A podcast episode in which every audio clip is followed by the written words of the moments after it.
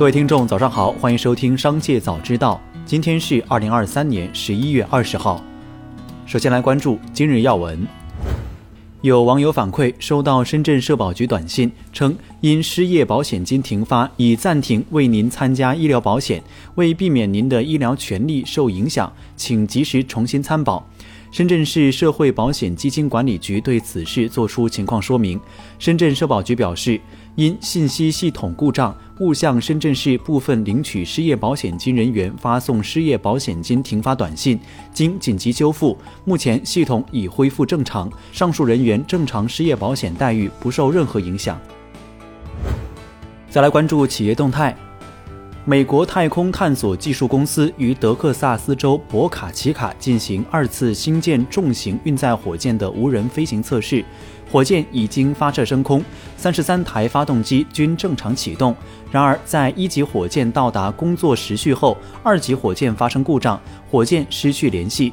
目前，SpaceX 公司已经官宣火箭发射失败。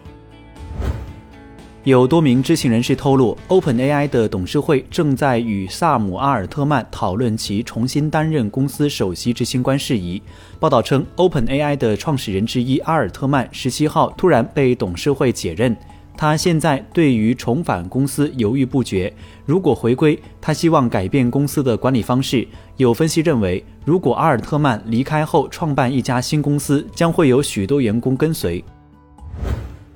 近日，大麦票务平台上线演出门票候补功能，其流程与候补火车票基本一致。不过，平台称，基于平台技术开发及运营维护成本，平台收取总票价百分之六的候补服务费。大麦票务平台人工客服表示，候补票源主要来自用户退票以及舞台搭建或现场重新规划后经专业勘查新增的可售门票，但平台不支持实时公开售票情况。此前，WPS 隐私政策中提到，我们将对您主动上传的文档材料，在采取脱敏处理后，作为 AI 训练的基础材料使用，被质疑涉及用户隐私的问题。对此，十一月十八号，WPS 官方微博作出回应，在向用户致歉的同时，承诺用户文档不会被用于 AI 训练目的。十一月十九号凌晨一时，办完边境手续后，日本籍普罗星号滚装船载着一千三百九十一辆新款特斯拉 Model 3和名爵等新能源轿车、工程车驶离上海南港码头。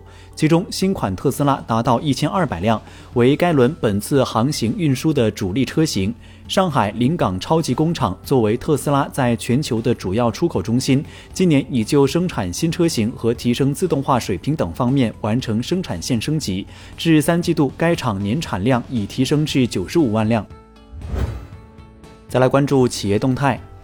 每年的十一月下旬，各地的旅游市场逐渐进入淡季，机票价格总体大幅下降。